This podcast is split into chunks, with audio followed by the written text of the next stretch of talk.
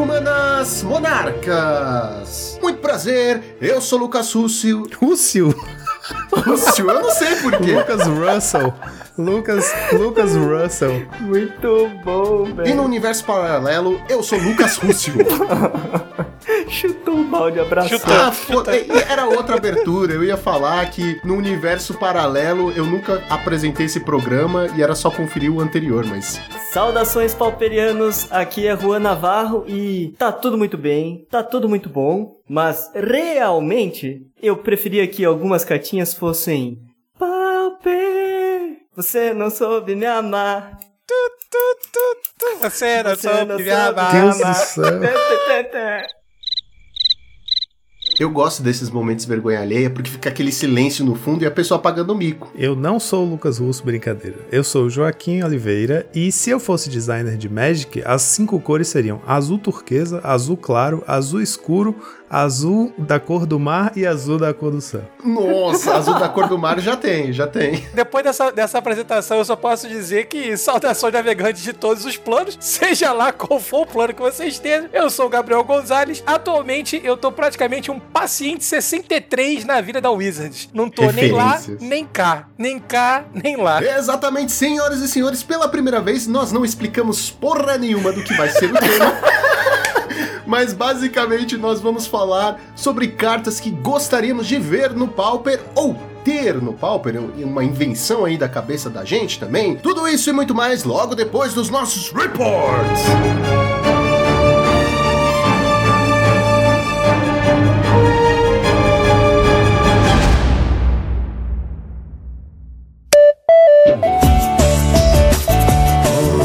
Bem, Joaquim, preparado para mais uma semana de Pauper neste maravilhoso podcast. Eu estou de volta! É, só tô preparado por isso, né? Porque você voltou, deu uma renovada nos ares. Porque se não fosse isso, cara. Eu voltei porque eu fiquei com ciúmes. Você e o Juan. Não, não gostei da química. Tava muito boa. Eu falei assim: não, não. Joaquim vai me trocar. É melhor eu voltar logo. Ai, meu Deus. Mas, Joaquim, eu gostaria de falar antes de tudo do nosso Padrim. Sim, Joaquim, agora nós temos o projeto do Padrim. Se você gosta do conteúdo que nós produzimos aqui e no YouTube ou no Instagram, ou seja, qual for a plataforma e quiser contribuir para que nós continuemos produzindo cada vez mais e mais para vocês, pensem em assinar o Padrim. Lá nós temos diversos planos de assinatura para cada bolso e cada um deles te fornece recompensas especiais. Nós temos planos a partir de R$ 2,50, que é aquela ajuda básica, até 50 reais, onde você recebe, Joaquim. Sabe o que você recebe? Você recebe a porra toda. Tudo que tem nos outros planos você recebe. Sabe qual é o melhor, Joaquim? Que se você gosta do nosso podcast, você recebe, sabe o quê? Um podcast exclusivo por mês. E não é só sobre Magic. Veja só você, assuntos variados. Somos ecléticos. Esse podcast é a chance que a gente tem de mostrar as nossas loucuras, nossas personalidades duplas e triplas, nossos gostos, etc. Na, a loucura a gente já mostra nesse aqui, né? Mas a gente extrapola um pouco mais, porque como é para um grupo seleto de pessoas pagantes, então eles têm acesso ao lado sombrio que nós temos em cada um de nós. E Joaquim, eu também gostaria de falar da X-Place! Exatamente, a X-Place, que é a patrocinadora oficial deste time, Joaquim. Lá você encontra diversos produtos, desde board games até card games, protetor para suas cartas, playmats, você encontra de tudo. E Joaquim, tem uma coisa que eu amo mais do que Magic, que é Star Wars. E eu já falei isso aqui um milhão de vezes. E eles estão com uma super promoção na X-Place. Nas compras acima de 200 reais, com retirada lá no balcão, você leva para casa um conjunto de pins exclusivos de Star Wars, Joaquim. Sério, são os bottoms muito maneiros. Eu já garanti os meus. Para quem é amante de Star Wars, fica maluco, fica louco. E nas compras acima de 300 reais, lá no site, utilizando o cupom Quero Brinde, você recebe, Joaquim, uma miniatura metalizada exclusiva. São diversos diversos modelos para colecionar, um mais foda que o outro. Tem R2D2, tem a Slave One, a nave do Boba Fett, tem a Snow Speeder, são diversos modelos. Lembrando, pessoal, que essa promoção é válida enquanto durarem os estoques. Então, corre e façam suas compras lá na X-Place e aproveitem e utilizem o cupom de desconto Monarch5 para ter desconto, galera. Por que desconto, Joaquim? A única coisa que ganha de desconto é vacina. Nos tempos de hoje é vacina. É, como é? De graça. A... Injeção na testa. Com desconto até vacina na testa. E Joaquim, eu também gostaria de fazer uns reports invertidos. Olha só. Porque neste sábado que passou, nós tivemos o primeiro campeonato, desde que a pandemia começou, na X-Place de Pauper, Joaquim. Sim, sim, eu fiz o convite para os nossos ouvintes, né, no último podcast. Foi um evento muito bacana. Nós vamos fazer um episódio especial sobre a volta do IRL, né? Como está acontecendo. Claro, nós queremos coletar mais informações, queremos participar de outros campeonatos também, em outras outras lojas. Assim, a X-Place é sinônimo de qualidade. Então, tinha álcool em gel, estavam respeitando o distanciamento, tava todo mundo de máscara. Você falou que é elfo, elfo em gel? Tinha elfo em gel? Eu vou te, eu vou te tirar do programa. Se você falar isso de novo, eu vou te tirar do programa. Eu tô falando sério aqui, pô, cara. Foi um evento muito legal. Tivemos 16 players jogando. Foi muito bacana. Mas a melhor, a melhor coisa de tudo foi rever os amigos. Dudu, Baraldi. Sério, Joaquim, eu falei isso pra você. Só faltou você lá. É, foi cara. muito bacana. Nossa, eu vi as fotos, me deu um quentinho no coração de ver o pessoal do time, os agregados, os amigos, todo mundo reunido. Foi muito legal, foi muito legal. Eu vou deixar até o link das fotos na descrição, então confere confere lá no nosso Instagram. E não se preocupe, nós vamos trazer um programa especial falando sobre a volta do IRL para vocês. E agora vamos para o nosso Challenger do sábado. Vamos lá, enquanto vocês estavam felizes vivendo a realidade um meta de loja, no sábado no mall estava rolando a mesma coisa que tem rolado todas as semanas. A gente teve em primeiro lugar o Shatterstorm. Aliás, isso é até uma discussão interessante, né, que a gente começou a ter justamente por conta do torneio da X-Place, no grupo do Monarchs, a gente falou sobre a ausência do Shatterstorm IRL, né? Porque ele tem muitas cartas caras e cartas caras especialmente que quem não já tem elas, que aí no caso são as quatro Lotus Petal e quatro Manamorphose principalmente, né? Além das lentes, quem não já tem elas, dificilmente vai se interessar em comprar, por mais que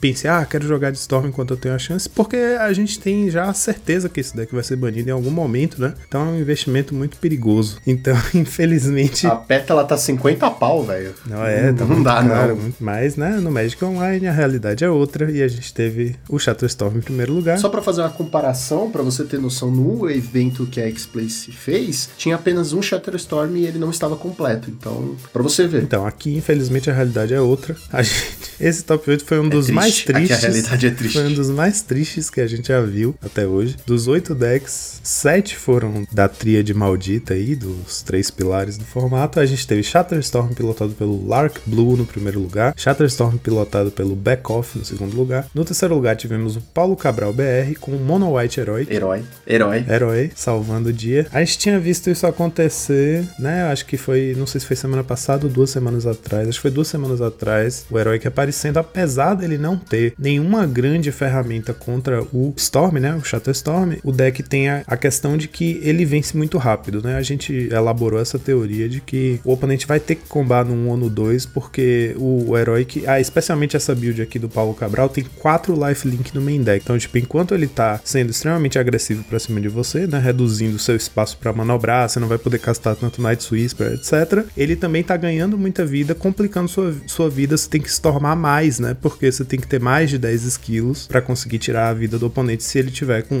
28, 32 de vida, batendo com aqueles bichos enormes com lifelink. Eu acho que talvez aqui a gente esteja vendo um caso de que ser agressivo é a melhor forma de se defender contra um meta agressivo, né? Você vai ser tão rápido que não vai ter tempo pro seu oponente desenvolver o jogo dele. Será que esse é o quarto pilar? O nosso elusivo quarto pilar que toda semana muda. Ele tem também quatro mana tight no main deck, né? Que é o Fosse Spike branco, custa um branco instante, anula a não ser que o oponente pague um. Basicamente isso, é uma build um pouco diferente por conta dessas oito cartas no main que normalmente não são do main deck do Heroic, né? Quatro mana tight, quatro lifelink. É, fora isso, nada de muito fora do comum, assim, para enfrentar o meta. Então a teoria é essa, que é um deck agressivo, rápido, que não dá chance pro seu oponente desenvolver o jogo dele. Então, se você vai combar, combe no turno 1 ou no turno 2, senão não vai dar tempo. E aí, em quarto lugar, tivemos o Jimmy Ferris, pilotado pelo Tito Odire, mestre das fadas italiano. Quinto lugar, Jimmy Ferris, pilotado pelo Dissonan. E sexto lugar, Jimmy Ferris, pilotado pelo Killer SUV. Em sétimo lugar, tivemos Affinity, pilotado pelo Léo Bertucci. E em oitavo lugar, Affinity, pilotado pelo Medvedev. Ainda bem que o IRL tá voltando, cara. pois é. E os top decks foram, primeiro lugar, Affinity, 21 decks, 36% do meta. 36% do meta. E o Buck é bom. Lembra que tinha uma história que falavam assim: ah, a partir de tantos por cento, geralmente a Wizards começa a pensar no ban. Eu gosto dessas lendas, porque enchem as pessoas de esperança. É, o que se costumava dizer é que a partir de 25% do meta, né, com consistência, um deck aparecendo sempre com 25% ou mais do meta, ainda mais num formato eterno que tem tantos decks diferentes, né, é a hora de você abrir os olhos. E aqui a gente já tá vendo ou Affinity ou Shatterstorm sempre passando de 30%, 36% é um recorde, acho que a gente nunca viu tão alto, é bem assombroso, né, quase 40% do meta ser um deck. Eu diria mais, é quase 50% do deck. Em segundo lugar, Shitterstorm com 10 decks, 16% do meta. E terceiro lugar, Dimir Fadas, 9 decks, 16% do meta. E agora vamos para o Challenger do domingo. No domingo tivemos em primeiro lugar o Oscar Franco pilotando Jimmy Ferris, em segundo lugar o Dissonance pilotando Jimmy Ferris, em terceiro lugar o Rob93 pilotando Affinity, em quarto lugar o Hope of 130 pilotando Shatterstorm, e aí em quinto lugar a gente teve o Jimmy Delver, é um pouquinho diferente, dá pra dizer, não é um Jimmy Fadas, mas é quase, pilotado pelo screenwriter N. Nova York. Nova York, é, é um é um roteirista de Nova York que resolveu se aventurar pelo Pauper. Duas cópias de Durez no main deck, um Echo in Decay e um Echo in Truth, duas de Spell, um Spell Pierce, e aí no side mais um Durez, duas Echo in Truth e um de Vest. De Mi. Esse deck também com três cópias do Engler só no main, mas assim, nada fora isso. O, o Dimir Delva realmente tem mais slots, é, digamos assim, flexíveis, né? É um deck que, aliás, tinha sumido, né? O Jimmy Ferris realmente predominou aí. No começo a gente estava vendo tanto o Dimir Delva quanto o Ferris como opções de decks para enfrentar os dois bichos papões, né? Depois o Ferris pegou e o Delver deu uma sumida, aqui a gente tá vendo ele. O que é engraçado, né? Porque tecnicamente o Dimir Delver é mais agro. Porque tem Delver. É, tem Delver turno 1 e mais. O lance é que o Dimir Delver, por não ter ninjas, né? Ele tem um problema de card advantage. Tipo assim, você tem que saber usar melhor suas cantrips e planejar melhor seu jogo, porque você não vai ter muitos recursos, né? A troca um por um é muito mais intensa. No Ferris você recupera recursos porque tem muito ninja, muito Augur of Bolas e tal, voltando pra mão. Eu ia falar assim, ah, mas é só usar Monarca que, né, agora que tem o Monarca azul, mas eu fico pensando, pô, cara, você nunca vai chegar ao turno 4 desse meta, então... é, e ele até usa o Monarca, né, mas de qualquer jeito... Mas é de enfeite, né? É, de enfeite. Em sexto lugar tivemos Monoblue Fadas, que é outro aí que já deu uma ensaiada de ser o quarto pilar, tá nesse sobe e desce, pilotado pelo Season Pyromancer, com um Dispel no main, três Spell Pierce, 14 ilhas apenas. Cara, eu, eu admiro muito a coragem desses jogadores. Eu jogo com 16 e muligo a 5 todo jogo. Eles estão lá com 14. Você não vive perigosamente, cara. 2 de Spell, 3 Anul, 2 Echo and Truth no site. Sétimo lugar tivemos um Jimmy Ferris, pilotado pelo Tito Odira de novo. E oitavo lugar, Mono White Heroic, olha aí. Ele é o quarto pilar da semana, oficialmente apareceu nos dois dias. Pilotado também pelo Paulo Cabral, mesma build. Esse Paulo Cabral é, é um guerreiro. E ele é um cara que se adapta, porque ele já apareceu nos top 8 pilotando todo tipo de coisa. Boggles, UB, Monoblue, Boros, e aí agora Mono White. E os top decks foram: primeiro lugar, Affinity, 14 decks, 26% do meta. Segundo lugar, Shitterstorm de Mirfadas, 11 decks, 21% do meta cada. E terceiro lugar, sonhos os tambores.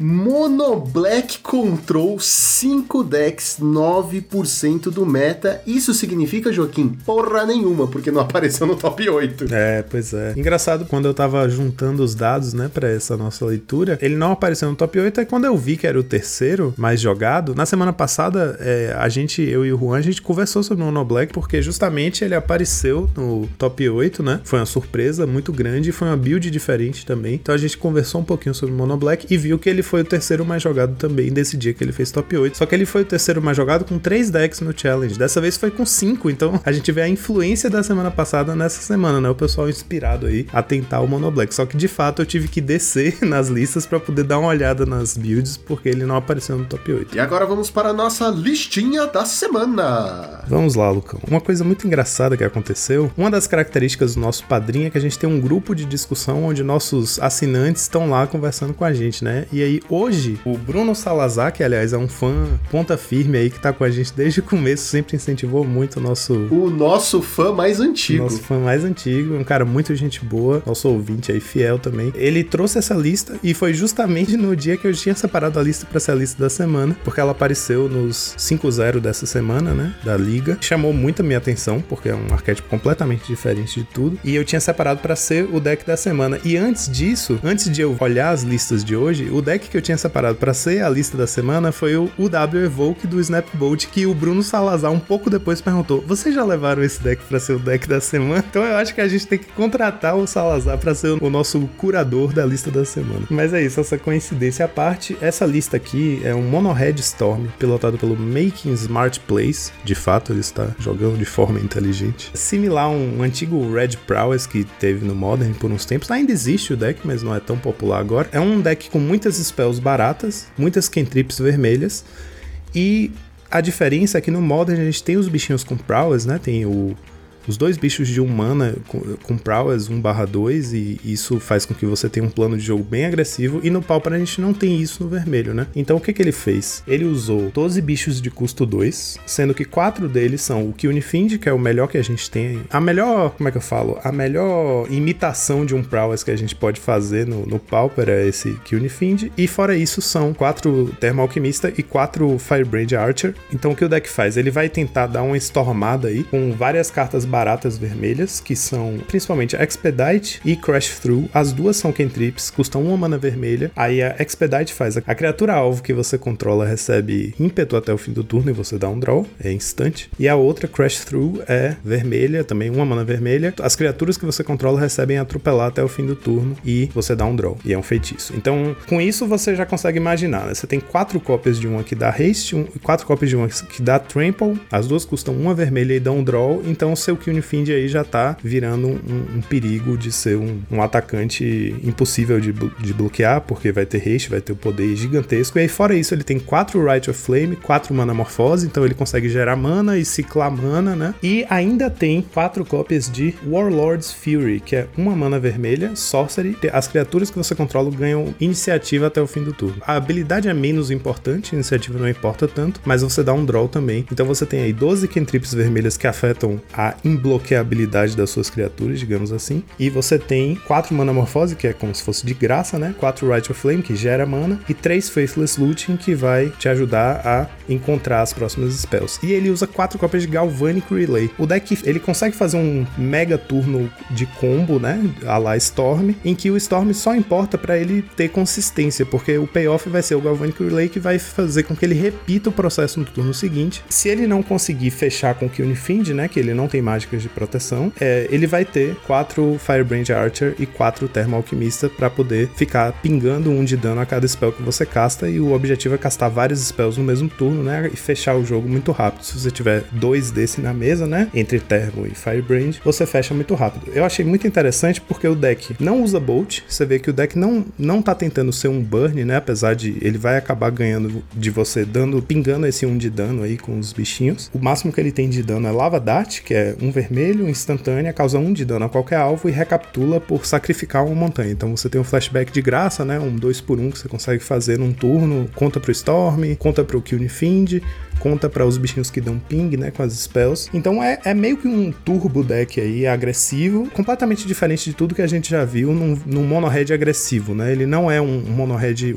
um red deck wins, ele não é um goblins, ele não é um burn, ele é uma loucura aí que acho que tá mantida, como é que fala? A, a cola que mantém esse deck, que faz esse deck funcionar é o Galvanic Relay, o poder dela, que é uma carta realmente impressionante, assim, para quem já jogou contra, né? Foi ela que fez o Shatterstorm chegar na versão definitiva definitiva, na build definitiva, porque essa carta realmente é um payoff gigantesco que faz com que você garanta que no turno seguinte você vai repetir o processo de combar, né? Muito provavelmente no turno seguinte você vai achar outra relay e ficar garantindo que você vai combar mais uma vez. E aí, fora isso, no side ele tem quatro Fire Cannonade. Como ele tem Right of Flame tal forma de acelerar a mana, eu imagino que a Cannonade seja até uma resposta pro próprio Storm, né? Ele chega mais rápido em três manas e consegue matar esquilos. Quatro Smash to Smithereens também, uma resposta ao Affinity. Fora isso, Flaring Pain para conseguir ganhar, né? Se o oponente tiver proteções e prevenções ao vermelho. Dois Red Blast, três Martyr of Ashes também contra decks de criatura, esquilos, etc. Eu vou dar 4,5. Ó, oh, mais alta do que eu pensei. Assim, é um deck combo, tecnicamente. É, a gente fala Storm, mas é, é, é um uma espécie de combo. É um combo justo, com aquele negócio do Pauper, né? Que pode travar, pode dar em nada esse combo. Eu tô dando 4,5 porque perde meio ponto por causa do Manamorfose, que para quem tá começando é meio caro, meio inacessível assim. Não que você não possa substituir, você pode colocar qualquer outra carta no lugar para dar um draw, tá aí só pelo draw, né? Mas nessa configuração que ela tá, 4,5 por causa do Manamorfose. Mas é um deck justo, é um deck bacana, e como você falou, é um deck diferente de tudo que a gente já viu no Pauper, né? É uma novidade aí que talvez visse jogo se nós não estivéssemos nesse meta cadeira. Cadeira? Que tem quatro pernas. É, tem quatro pernas e uma delas tá sempre bamba, que nunca decide qual que é a quarta.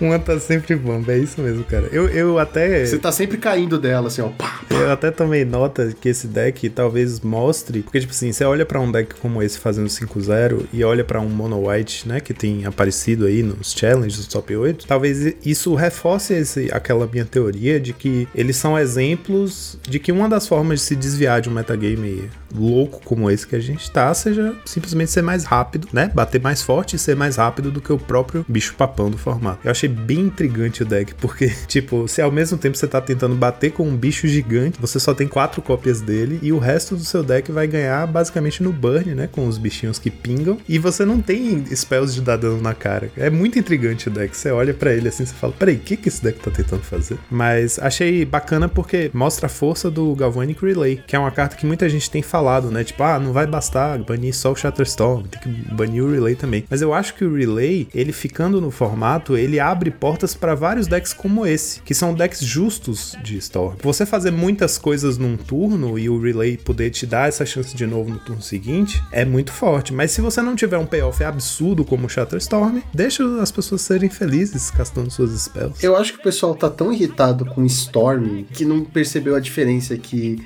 uma carta tá te batendo, a outra tá dando mais possibilidades pro seu oponente? Sim, mas essas possibilidades. Se ele fez um Storm para 5 e dá 5 cartas que ele revelar 3 for terreno, foda-se. É, se você só tem o, o, Relay, né? Você, beleza, vou combar aqui para no turno que vem combar de novo, para no turno que vem combar de novo, para no turno que vem acabar meu deck. Eu acho que o Relay abre portas para Storms interessantes e o Shatterstorm acaba com a brincadeira porque é um payoff absurdo, né? E é um deck caro no IRL. Muito então... caro, muito caro. Cara. Ainda bem, né? Porque já basta no mall, não precisa ter nas lojas também. Bom, Joaquim, então depois desses reports maravilhosos, só falta uma coisa: se preparar para a loucura. Então, solta a vinheta.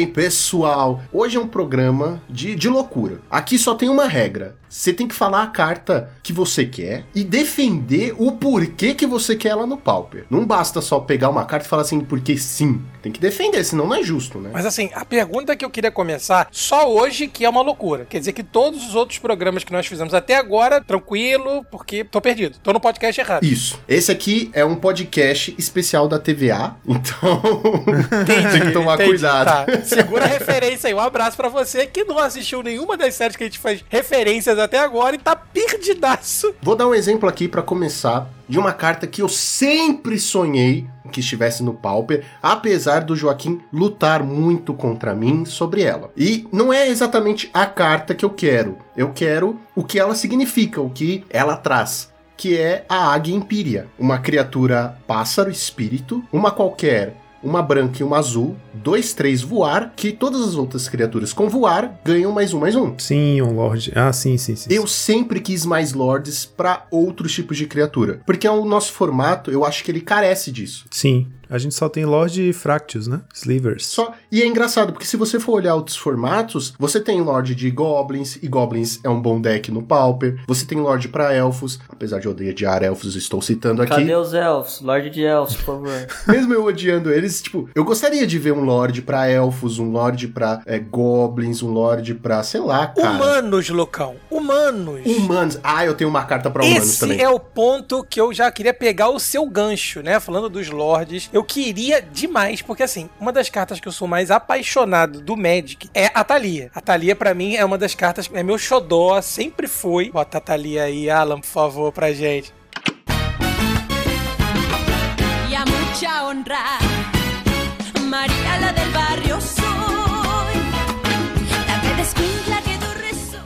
Bom, Lucão, não é essa Thalia que eu estava falando, mas é a nossa guardiã de Traben em todas as suas multiversões. Por quê? Ela é uma representação de uma tribo que eu sou muito apaixonado no Modern, que são os humanos, que eu sinto falta ter representação no Pauper, como você mesmo falou, nosso único Lorde significativo, né? É o, o nosso camarão rei lá, né? São os livros que tem. São é o único, únicos, na verdade. Tem É- representativo. Representativo assim. Inclusive, tem três, né? Que daí é pra compensar que só tem ele, ele tem três também.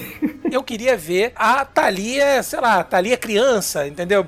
Antes de se tornar uma guardiã de Traben, algo assim, né? Que ela pudesse trazer essa, os humanos, né, pra gente. Porque tem carta de Mercadia que é humana, tem coisas que a gente poderia fazer um tribal de humanos, só que não tem. Não tem como, é A carta inviável. da Thalia, Thalia, tanto faz, como ela é, pra mim já seria uma boa adição pro Pauper. Eu acho uma carta assim, até de boa. Ela é muito Não, forte, não cara. é muito, Ela é não acho muito forte, não, cara. pera. Não, ela é, ela é. ela forte, é muito forte, cara. cara. Porque, não, então ó, a gente não tá só, falando da mesma carta, vou- não é possível. Tá sim. Não, um não, não qualquer, deve um tá. branco 2-1 First Strike e as cartas de não criatura custam um a mais pra jogar, né? É. Caraca, muito ele é forte. muito Não, não é forte. muito, eu não acho. Sabe, ó, deixa eu falar. Aproveitar essa deixa da Talha, que eu acho que é, não, é uma boa, é uma boa abertura pra gente falar sobre o arquétipo dela, né, que é o Death and Taxes. A gente não tem no Pauper efeitos desse tipo, né? A gente tem algumas cartas incomuns muito fortes ao longo da história do Magic todo que tem efeitos desse tipo taxativo, né? Que aumentam o custo de mana, dificultam a vida do oponente, aumentando o custo. Essa modalidade de criatura chamada Hate Bear, né, que é criaturas 2-2 ou 2-1 de dois manas que tem algum efeito negativo pro oponente. A Talha é tipo a- a- o clássico do clássico desse, dessa modalidade de criatura e realmente a gente não tem nada disso no Pauper, né? Falta esses bichinhos que atrapalham. É, pra quem tá com dúvida, né, o que que é justamente esse arquétipo Death and Texas, grande exemplo é isso, né? Você tem Thalia, eu chamo ela de Thalia, tá, gente? Que carinhosamente eu faço a referência à nossa cantora, e ela pune você indiretamente, né? Você e o oponente, você cria né, uma situação de problemas ali que vai punir, né? Vai cobrar as suas taxas ao longo do jogo, cara. E assim, eu acho que, inclusive, Joaquim, seria fantástico pro nosso arquétipo se a gente conseguisse ter cartas nesse. que criasse esse problema pros jogadores, né? Punitivo. Isso seria A gente fantástico. tem cartas é, que entram um pouco nessa, nessa mecânica, né? Que é o Oppressive Race, que é um encantamento de uma mana branca que não vê muito jogo. Ele é uma carta forte, que eu acho que é subutilizada dentro do formato. Faz com que as habilidades ativadas, se eu não me engano, da criatura encantada custem 3 a mais. E ela não pode atacar ou bloquear, a menos que o seu controlador também pague 3 manas. É algo nesse sentido. E tem um cavalinho que saiu, que eu acho que saiu como incomum, mas que ele também se aproxima um pouco dessa estratégia do Texas aí. Ah, gente, eu não acho ela tão forte, não. O meu argumento pra ela poder estar no formato é que nós temos boas remoções. Mas, a- mas a questão dela é que todas as boas remoções ficam um pouquinho piores se ela tiver na mesa. Já tem isso, entendeu? um. Segundo, que ela, ela, ela é lendária, então ela resiste ao cast down. No Pauper isso é um... Então a gente tira o lendário. A gente. Não, pera, então a gente tira o lendário. Lendário. Eu acho que pra esse efeito existir no Pauper, tinha que tirar o lendário e tirar First Strike, que é muito forte também. Ela é um excelente bloqueador. Não, não, não. Sobe, sobe um. E custar 3 manas, eu acho. Pode ser, é, ó, 3 Isso, eu ia falar manas, isso. 2, 2, sem First Strike e o mesmo texto, temos uma Beleza. talha no Pauper. Tá Beleza. ótimo, né? Todo mundo Aí eu concorda. choquei. Não, não, porra. Aí, aí, aí, aí não precisa dela. Aí não precisa dela. Então dane-se. eu não quero. Assim eu não quero. Assim eu não quero. E ela é azul. E ela é azul também. Pronto. Ah, ah, não, Joaquim. Não, não, não, não. Você não. A gente tá falando sério aqui. Eu vou virar o, oficialmente o advogado. Desde que a gente decidiu que a pauta desse episódio ia ser essa, eu já sabia que se eu participasse, eu ia ser oficialmente o advogado do diabo, que ia ficar enchendo o saco de todo mundo falando: essa carta é muito forte. Mas eu acho, até o Lorde que você falou, antes da primeira vez que você falou isso, muito tempo atrás, eu achei, não, é muito forte, muito forte, não tem condição. Agora, dessa vez que você falou, eu falei: não, olha só, ela é até próxima de uma coisa possível no Pauper. Só que sabe qual é o problema? Imagine se essa carta existir no Pauper, o Fadas, o que ia virar, cara. As Spellstutter pensei 2-2. Não, eu sei. Nossa, Eu pensei Acabou. a nisso, meu amigo. Ia ser um UW Fadas com Squadron Hawk e Beatdown Control. Ia ser um, um fado Mas ia ser um deck diferentoso. Ia ser... Eu quero coisas um pouco diferentes. Eu tô cansado da tríade. Isso, e aí amanhã, amanhã tem a galera no Twitter desesperada reclamando. Abaixa as fadas, abaixa. Cara, mas você- isso é Magic. A gente vive reclamando das cartas, o pessoal vive chorando por ban, e tudo bem, vai continuar chorando. Aqui a ideia não é o que a comunidade vai pensar e vai chorar lá no Twitter. Não importa isso. A gente tá falando aqui, ó, nós somos tipo uma equipe de desenvolvimento da Wizards, entendeu? E se essa carta a gente soltar como comum? Tá dando pra perceber isso, né? Porque O tá ali objetivo, no é, o objetivo é justamente fuder. É. Não, mas eu acho que se a Atalha custasse um mana a mais e não fosse lendária, porque aí o Cash Down pega, eu acho que já seria jogado. Eu. é, tá, já. Eu também acho, concordo. É, tira o First Strike aí, aí ok. Não, pode deixar. 2 um First Strike por 3 manas, eu acho que tá ok. Mais o efeito dela, né? Ah, não, mas tem um problema, cara. Se ela não for lendária, você pode baixar duas.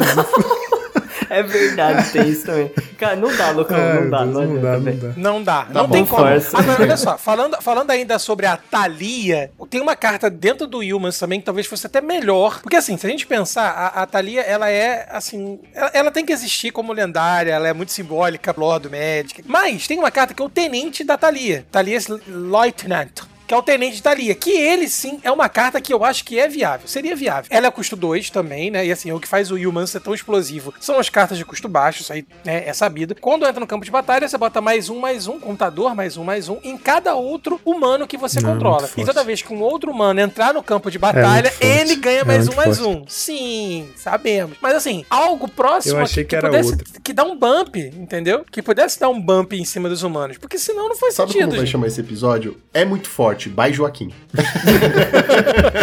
É, vai ser isso mesmo. Não, mas tipo assim, o, o que eu vejo de problema desse tipo de, de carta, né, que vai aumentar os custos e tudo mais, dentro, aí pensando especificamente no nosso formato, né, no formato pau. Todos os decks do formato, tudo bem, curvar é, é importante em, em qualquer formato que você esteja jogando e tudo mais, mas o formato Pauper em si, ele já é um formato, assim, onde isso é absurdamente importante e não só aí, por isso que Daisy era tão forte no, no formato, né, porque ela quebra totalmente isso. E não só isso, já é um formato muito lento. Então, assim, uma carta desse tipo, é, eu acho que ela, dentro do formato Pauper, esse tipo de efeito, assim, total, pegando a mesa inteira, né, diferente, por exemplo, do Oppressive Race, talvez seja muito forte pro formato em si, sabe? Na hora que o, o Gonzalez falou, eu confundi essa, o Thalia's Lieutenant, com outra carta que joga bastante em Humans, que é o Champion of the Parish. É um mana. Ah, o campeão é, da paróquia. Um, um mana, Sim, 1 barra sim. 1. Quando outro humano entra no campo de batalha sob seu controle, coloca um marcador mais um mais um nele. Ele é, ele é perfeitamente pauperável. Ele é tipo aquele elfo. Ele é tipo o, Elf, o Elvish Van- Vanguard. Não, ele é humano. Ele é É, humano, ele é um não humano, confunde. uma boa raça contra um elfo. Merda. Uma raça. Ah, beleza. Ele é a mesma coisa do elfo, só que uma mana a menos e é pra humanos em vez de elfos. Esse eu acho que seria perfeitamente factível, O porque White só afeta ia ele. né? agradecer muito. Não, mas É, eu pensei cara, na Thalia eu acho White assim, Winnie, tá Em ligado? geral, esses lords que a gente sente falta no Pauper são o motivo de a gente não ter deck tribal, né? Tipo assim, você falou do Goblins, Lucão. Tipo, tem o Elfos, beleza, porque tem muita interação de cartas que contam o número de elfos na mesa. Goblin é a mesma coisa, né? Você tem Granada Goblin, aquele Goblin War Strike, Tem cartas que ainda faz diferença ser da tribo, mas a falta de lords faz com que a gente não tenha, por exemplo, um Merfolk, um Humans. Você não tem um motivo pra focar naquele tipo de criatura quando você não tem um, um bônus pra ele, né? Então falta mesmo esses lords. Mas mesmo o Goblins, você não tendo isso, e mesmo sendo um deck tecnicamente competitivo, ele não é tudo isso. é, ele depende mais do de sair explosivo do que, ah, tudo bem, ao longo do tempo eu vou crescer meus bichos e bater de uma vez. Tanto que, mesmo depois que a Granada Goblin foi oficialmente, né, entrou pra pool do formato quando rolou a unificação, né, da, em 2019, o Goblins deu uma, uma ressurgida, ele ficou forte por causa do, do- da Granada, só que ainda depois disso, ele ficava na disputa com o Red Deck Wins sobre qual deles é o melhor deck explosivo baseado em criatura. Então, tipo assim... Tecnicamente é o mesmo deck. Teve Canonade, né? É, Teve não, Canonade já, depois também. já acabou. Então, tipo... Mas, mas assim, eles são o mesmo deck, basicamente. É, são. Só que um não liga pra ter, pra ter só goblins e o outro se foca mais em Não, mas é o goblins. mesmo deck, É. faz a mesma coisa. É, a gente precisa pensar que, assim, do que a gente conhece de Magic hoje em dia, tá? Do que já foi ofertado pra gente nessa- nesses anos todos, tribal é sinônimo de apoio coletivo, né? Ou seja, todo deck tribal, ele interage com ele coletivamente pra produzir quase sempre efeitos de contador, né? De marcador, no caso, perdão, de marcador mais um, mais um. Eu acho que seria totalmente plausível, até porque a gente tem, como, como vocês falaram mesmo, os slivers, né? Os nossos amigos camarões, que existem, se fazendo esse efeito. E é justamente o efeito que um Humans faria, que um campeão da paróquia, um tenente faria, sabe? O problema é que E não tem. detalhe, três lords no mesmo deck, né? Tipo assim, olha a força disso, velho. É, e ele é um deck counterável, ele é um deck que segura. Claro que quando ele vem, né, atacado, ninguém segura. Mas assim, é um deck que existem formas razoáveis até de se controlar isso. Eu acho que a Wizard, um abraço pro Pitoco aí, é, a Wizard, ela não tem esse interesse, né, de desenvolver essa parte de, dos decks tribais em si. Não, mas eu concordo com o Pitou que eu acho que também devia ter um Lorde de gatos. Eu acho que tinha que ter um, um deck de gatos, o É felino. da savana. E quando eu falei daquele Lorde, os voadores ganham mais um, mais um, era só um exemplo. Não precisaria ser pros voadores, podia ser, sei lá, pras criaturas azuis, ou pode colocar até em cores que não, não, se- não se ajudem muito, tipo. Pode ser azul e verde. Não tem fada verde. Nem deve ter bicho que voa verde. Então pode ser uma coisa assim. Era só porque nós carecemos de, de lords.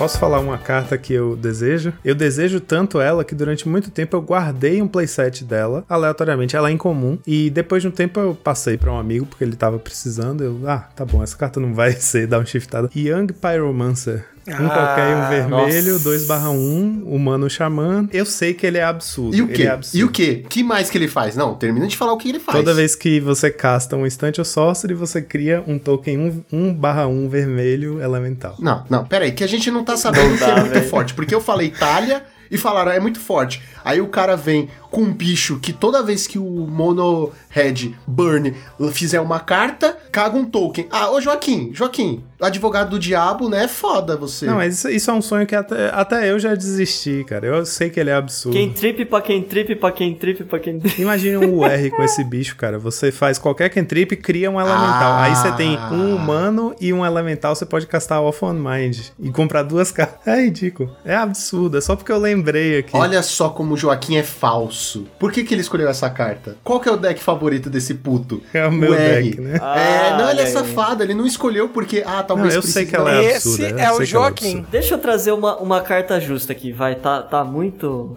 Muito estratosférico isso aqui, vai. Eu vou trazer uma carta que, pra mim, é uma das minhas cartas prediletas de Magic. Joaquim gosta, eu, eu sei disso já também. Kyrion Dryad, eu acho que podia ser pauper. Uma verde, uma incolor, 1 barra 1. Toda vez que você conjura uma mágica que seja branca, azul, preta ou vermelha, ou seja, qualquer cor menos verde, você coloca um marcador mais um mais um nela. Qualquer mágica. Então, assim, pode ser criatura, feitiço, instantânea. Ou seja, ela vai ser um bicho grande. Só isso. Então vai morrer pra Cast Down, vai morrer pra Out, vai morrer pra um Galvanic ou um Scred no, no início. Ainda mais hoje que a gente já não tem cartas como Gitaxian Probe, que combinava muito com essa carta, ou mesmo Gush, né? São mágicas aí que dá pra você fazer de graça e aproveitar ainda dentro de uma Shell azul que com Trip e tal consegue encaixar várias mágicas num turno. Eu acho que a Kyrian Dryad ela é extremamente plausível de, de se ver jogo. Ela já foi dar um shiftada de rara pra incomum em M21 e eu acho que poderia muito bem ser comum. Vou aproveitar só o gancho porque é, é muito similar à mecânica. Eu acho que tem uma outra carta que é verde e azul, então é a Lore Scale Coatium. Ela é uma azul, uma verde e uma incolor, 2/2. Toda vez que você compra uma carta, você coloca um marcador mais um mais um nela. Então, tipo, Brainstorm, uma mana, você vai por três marcadores. Tipo, seria a melhor interação que você vai conseguir. Talvez com conhecimento acumulado você consiga algo melhor ainda que isso. Mas assim, fora isso, ela vai interagir bem ali, talvez com o Monarca. Mas, de novo, vai ser uma criatura grande. Que hoje no formato já não faz muita coisa, né? Tem Journey to Nowhere, É, faz Cast sentido. Down. É. E ainda mais por três manas, né? Tipo, é muito fácil responder. Por 3 manas, 2/2, então assim, dá pra você matar ela também com quase qualquer coisa no, no início. O efeito trigger, então você responde o trigger, morre pra blast, head blast. Então assim, tem várias formas de lidar com ela. Eu acho que é outra também que podia muito bem é, tomar um downshift aí de incomum pra comum. Nessa mesma pegada, tem uma carta que é basicamente a mesma coisa, que é uma Big Creature e meio que morre pra qualquer coisa. Não qualquer, qualquer coisa, mas pra boa parte dessas emoções que a gente tem hoje no formato, que é a Stone Coil Serpent, que é uma criatura X, a criatura artefato, Ah, sim. alcance, Que jogou atropelar... muito no standard, né? Ela Exato. muito, e muito, proteção contra multicolorido, que no Pauper, tipo, tá bom, não, não tem tantas assim multicoloridas que vão jogar, vão fazer alguma coisa com ela. Tem aquela. Como é que é o nome, Joaquim? Que é preto e azul? muito. Agony War. Isso, obrigado, Joaquim. É. O cara esqueceu que eu sou um bezeiro, né? Safado aqui. Enrustido de Boros, mas sou o bezeiro. Tem essa carta que não vai fazer nada com ela, porque menos 3, menos 3 não, não vai nem fazer um cheiro, dependendo de quanto você fizer ela. Pra continuar o efeito, ganha mais um, mais um pra cada X que você pagou nela. Então é uma carta XX, que você vai fazer aí pra, sei lá, mais de 5, vamos pensar, e que morre pra é, Cash Down, Snuff Out, morre até pra qualquer destruição de artefato. Morre pra gorila. Finalmente alguma coisa que ele morre pra gorila. Não, não morre, não. Gorila, gorila só mata não criatura. Exato. morre Dust Mas Dust, morre né? pra, pra Braid. Mas tem a Braid, não, tem um monte de coisa, né? No Tron, no Tron ia ser da hora, né? Porque tu Não, não ia consegue. ser da hora, aí não. você tem não, uma. não, não, um- não, não, não, não, não, Não, não. não, Imagina, não, ia não. ser legal No com Tron um bichão, no é, Tron um bichão. Não, Seria mas massa. funciona, porque é um bichão que não, não oferece tanto problema pro oponente. É um bichão justo. Tipo assim, se você fez um Tron natural no turno 3, você paga 7 manas, faz um 7-7. É o melhor que você pode fazer, né? Exato. Porque, tipo, hoje a gente não tem, no arquétipo de, de Tron bichão, a gente não tem uma alt boa pra você querer fechar Tron na 3. Tipo assim, É geralmente você quer aquele fechar maluco na 4. gigante que tá lá contigo, pronto pra briga, mas ele não se mexe. Se você conseguir acertar um ataque com esse bicho, parabéns. Ele tem bem cara de bicho que não vai durar dois turnos no Pauper.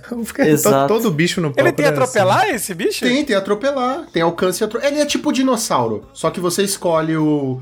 Você escolhe o tamanho do dinossauro. Ele é basicamente isso. O problema, o problema não, né? O que eu acho que faz ele ser forte, essa serpentinha ser forte pra caramba, é- são essas duas habilidades que, principalmente o Reach, o proteção contra multicolorido realmente não faz diferença, mas Mas eu acabei de falar que ele é o dinossauro, cara. Ele é mais bunda que o dinossauro. mas tipo, Reach num bicho, mas pense que tipo assim, você pode baixar esse cara no turno 2 como um 2-2, no turno 3 como um 3-3. Tipo um 3-3 Reach por 3 manas, sabe? Tipo, é respeitável, cara. Reach é uma habilidade subestimada. Aquele esquilinho que o Saitama, nosso querido colega de time, ele buildou um, um Gru um pouco antes do, do Pauper ir pro inferno, né? do- que era um deck muito legal dele, que rampava e ele tinha um esquilinho lá, o Scourge Colony, que é um e um verde, 2-2, 2-2 Reach. E quando você tem 8 ou mais lands na mesa, ele fica 4-4. Então, tipo, era um bicho 4-4 Reach que todo mundo esquecia o tempo inteiro que tinha Reach e metia a fadinha pra cima dele. era muito engraçado. Jaspera, cara. É, Jaspera. Reach é uma habilidade muito forte, cara. O que tem de nego que bate em mim, só Jasperinha Pei. Muito forte pra quem joga de fadas, me desculpe. É, mas é resto- porque fadas é um deck predominante, né? Mas fada tem que ser. Caraca! É isso aí, briga de Falou fada o piloto com elfo. de elfo, né, cara? Esse mundo tá muito louco, cara. É, todo mundo xinga os elfos, deixa eu xingar Mas é as porque fadas, ninguém gosta né? de elfo, caralho. Todo mundo gosta da Sininho, ninguém gosta do Legolas, é diferente. Não, mas eu acho que não seria um problema. É por- Como eu falei, a gente tem o dinossauro e ele é basicamente a mesma ideia. Não, eu acho, eu acho que é uma carta ok, porque você tem muita coisa que dá pra lidar, né? Tipo, a Braid mata isso. Então, assim, cara. E ainda tá, mais beleza. que no Pauper, naturalmente, todo deck que pode tem hate de artefato no, no main, a Braid, né? Tipo, e no side com certeza. Shenanigans, velho. Se, o cara faz um desse por turno, você faz um Shenanigans por turno. Sabe? Agora, eu posso aproveitar que você trouxe um artefato e trazer um artefato também? É um artefato que, inclusive, saiu em MH2, veio como incomum. É o Arcbound Shikari. Ele é uma criatura 3 manas, sendo uma incolor, uma vermelha e uma branca. Incolor não, né? Genérica agora, né? Foi mal. Uma genérica, uma vermelha e uma branca. Ele tem First Strike. Quando ele entra no, no campo de batalha, você coloca um marcador mais um mais um em cada outro artefato criatura que você controla e tem modular 2, ou seja, ele entra no campo de batalha com dois marcadores mais um mais um e quando ele morre você pode transferir esses marcadores tiverem nele, na verdade, né? Você pôs mais depois, você transfere todos para uma criatura artefato alvo. Então assim, a gente recebeu no Pauper algumas cartinhas aí com modular, né? O Arcbound Tracker, a gente teve Prototype, tivemos o Mauser, só que o Shikari ele veio como incomum. Ele bateu na trave ali para ser comum e eu acho que de novo, eu acho que inclusive foi o que faltou pro pessoal realmente tentar fazer builds com modular porque aí sim a mecânica acho que começaria a ser mais viável no formato. Não vejo de forma alguma esse carinha aqui como algo né, muito overpower pro, pro Pauper. Eu acho que é algo bastante lidável. É, não sei o que, que vocês acham dele. Eu achei que ele tá na medida do justo pro Pauper. E ele é interessante, porque, tipo, é é aquela coisa, né? Por três manas, a gente tende a perdoar muito as coisas, né? Pode ser muito forte, pode ser bastante forte. Mas é três manas, cara. Tipo, ele vai afetar a board. Ele é legal porque ele é um pseudo-lord, né? Ele entra e coloca marcador em todos os seus artefatos, bichos artefatos. É, First Strike, modular, mas é 2-2 por três manas. É, enfim, eu acho super justo. E seria um incentivo realmente pra fa- pra focar no modular e pra fazer um, tipo, uma espécie de tribal de criatura artefato, né? Tribal de modular, cara, porque pra mim modular é uma boa habilidade, é uma habilidade muito bacana, mas de novo, a gente carece de boas criaturas com modular. Pelo jeito, só eu que tô trazendo carta filha da puta, né? Mas tudo bem. Eu O trouxe Joaquim- também. Não, o Eu Joaquim. trouxe. É, não, você, você eu não vou. Não, você não vou nem comentar. Tem um tipo de carta que eu gostaria de ver no Pauper, que são os terrenos jogáveis, vamos dizer assim. Porque a gente tem. As main lanes. Tá Calma, eu vou explicar. Tá falando eu vou que vira bicho? Isso. Porque a gente tem Bojuka Bog, que é uma boa carta. A gente tem. Bojuka Bog, que é uma boa carta. Não consigo lembrar de mais nenhum, nenhum terreno É, aqui. Mortuary Mortuary Mine. Mortuary Mine. Mine. São todas cartas bacanas, mas elas falou Bojuka literalmente. Falei. mas elas literalmente entram e acabou. A menos que você dê blink, tenha alguma outra interação nesse sentido. Mas é aquilo. E eu queria que tivesse cartas que você. terrenos, né? Que você pudesse usar recorrente. Te- saíram agora na coleção de Forgotten Realms esse tipo de carta. Tudo bem que elas são bem fortes, mas são algo. Tem aqui, ó.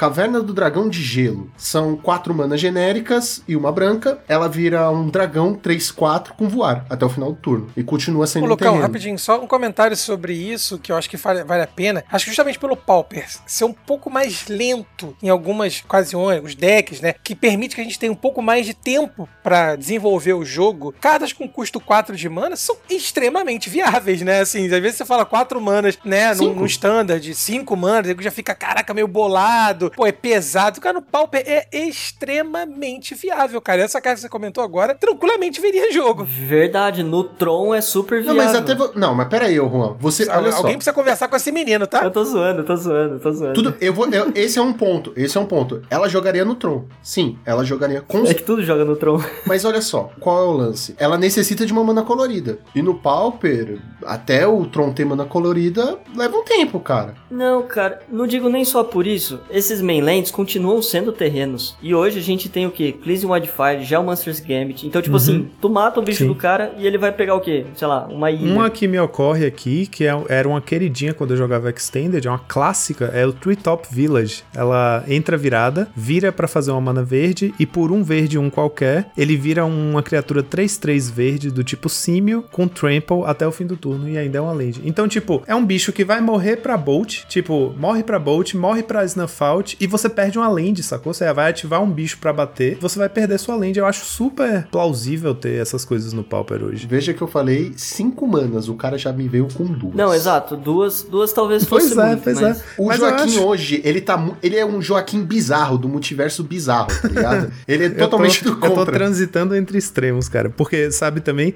junto com a Treetop Village, no mesmo set, tem uma que é outra clássica que aí seria impossível, não, por causa do tipo dela. Ela é- entra vira Fairy Conclave, já viu Nossa. pelo nome, né? Ah, não, Entra para. virado. Para aí já, tá bom. Já Entra tá virado, Não. faz uma mana azul. Nem falar e por um resto. qualquer, um azul vira um 2-1 azul do tipo fada com voar até o fim do turno. Não, não. As Joaquim, é, agradece, Imagine, né? você fazer uma. Você, você não precisa ter bicho na mesa pra poder ativar um ninja, cara. Com a land você. você tá na loucura, eu vou te quicar daqui, tá? Você tá falando muita besteira. peraí. Não, eu só, tô, eu só, na verdade, eu só, tô, eu só tô citando essas lands. Eu acho que a Fairy Conclave é fora de questão. O Treetop Village eu acho, eu acho cogitável. Essa Caverna do Dragão de Gelo, eu acho que entre as que saíram nesse set, é a mais aceitável. A preta, por exemplo, que é a colmeia do olho tirano. Quando ela ataca, ela vira um bicho 3-3. Quando ela ataca, ela exila uma carta do cemitério do jogador defensor. Assim, começa a fuder o Tron, começa a fuder alguns outros decks. Aí tem a verde, que é X e uma verde. E vira um bicho XX. Vixe, é, não. A verde é muito forte. hidra A vermelha caga token, vira um bicho 3-2 e caga token.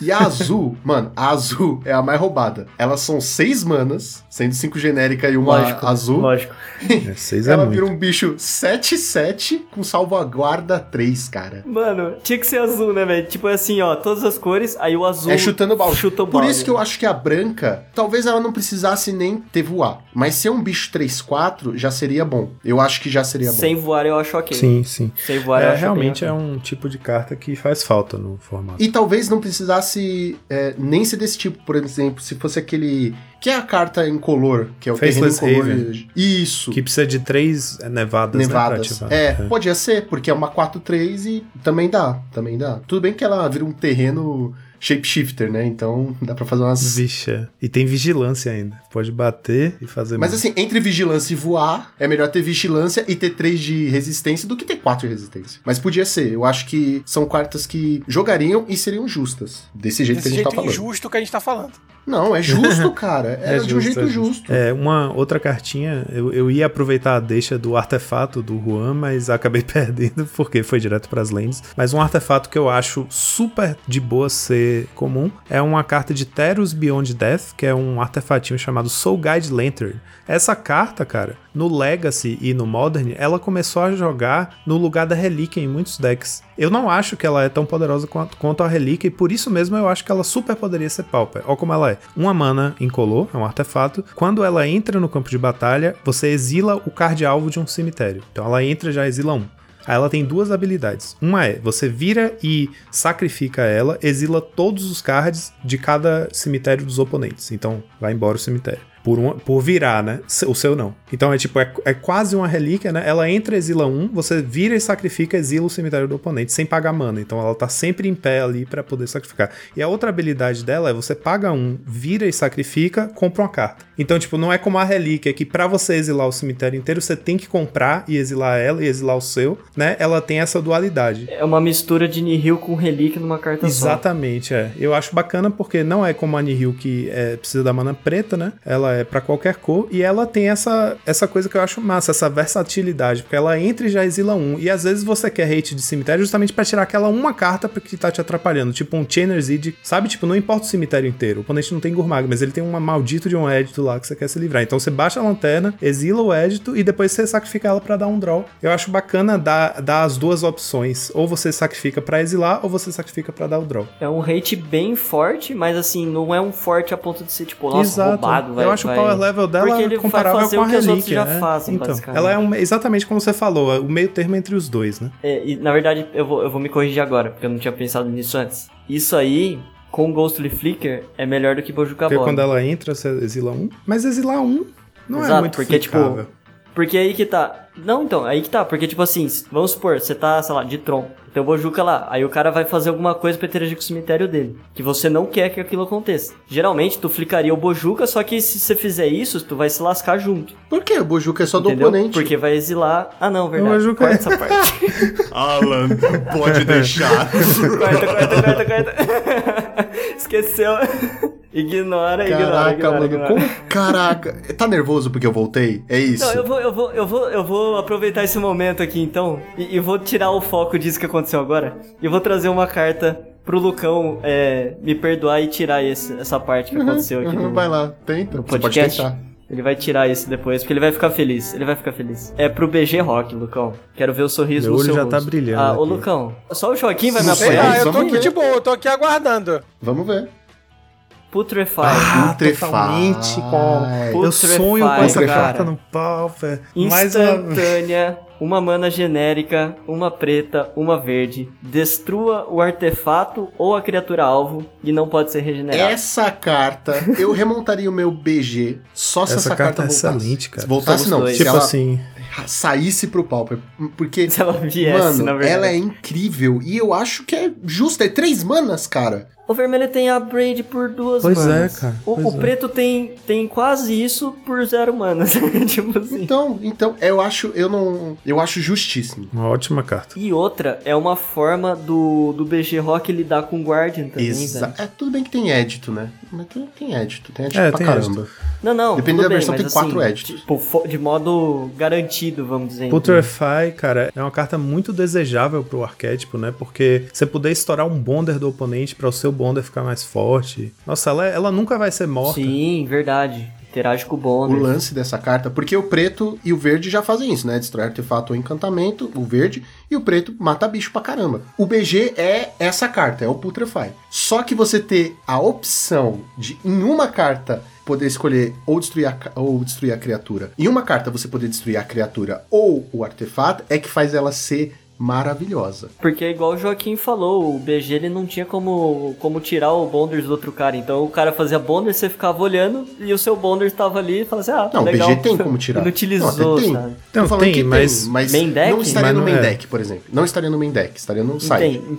Não, mas é isso que eu tô dizendo. Tipo, é, é o tipo de, de coisa, o Bonder você tem que lidar, cara. Não tem como. assim. Eu jogaria pela janela meus cast down do BG e colocaria quatro cópias disso, foda-se. Nossa. Ah, cara, essa carta é Não, maravilhosa.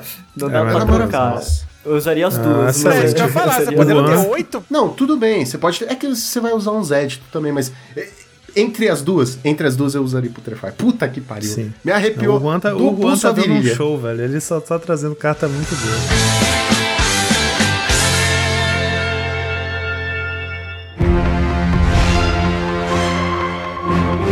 Seguinte, eu gosto muito de um deck chamado BW Pestilência. Assim, é quase um pet deck, vamos dizer assim, quase. E tem uma carta que eu gostaria que jogasse nele, que é Vindicate. Ah, Nossa. Vindicate. Pelo amor de Deus. Não, faz isso. Não, calma. Faz faz. Chutamos Não, o mas balde. aí- Vamos devagar, vamos Eu, devagar. eu também não consigo defender essa carta. É literalmente pelo eu gostaria. Eu, eu quero trazer ela aqui. Exato, é tipo eu fiz com o Young Pyromancer. Eu jamais acho que deveria ter, mas, Não, mas tá eu certo, ia tá me certo, divertir tá certo. muito. Ó, Vindicate é uma genérica, uma branca e uma preta. Feitiço, destrua permanente alvo. E tem uma arte que parece que é de Star Wars. Então, ela conversa comigo. Nossa, a arte é incrível. Não, ela, ela é perfeita. A arte é boa Não, a carta é muito flexível. Imagina, você destruir uma land do Tron, destruir um bicho, um destruir um encantamento. qualquer coisa. Qualquer coisa. Assim, o fato dela ser amigo do feitiço, céu. em parte, em parte, muita parte, assim, uma parte muito Vai, grande nossa. e distante, torna ela, muitas aspas, Insuportável.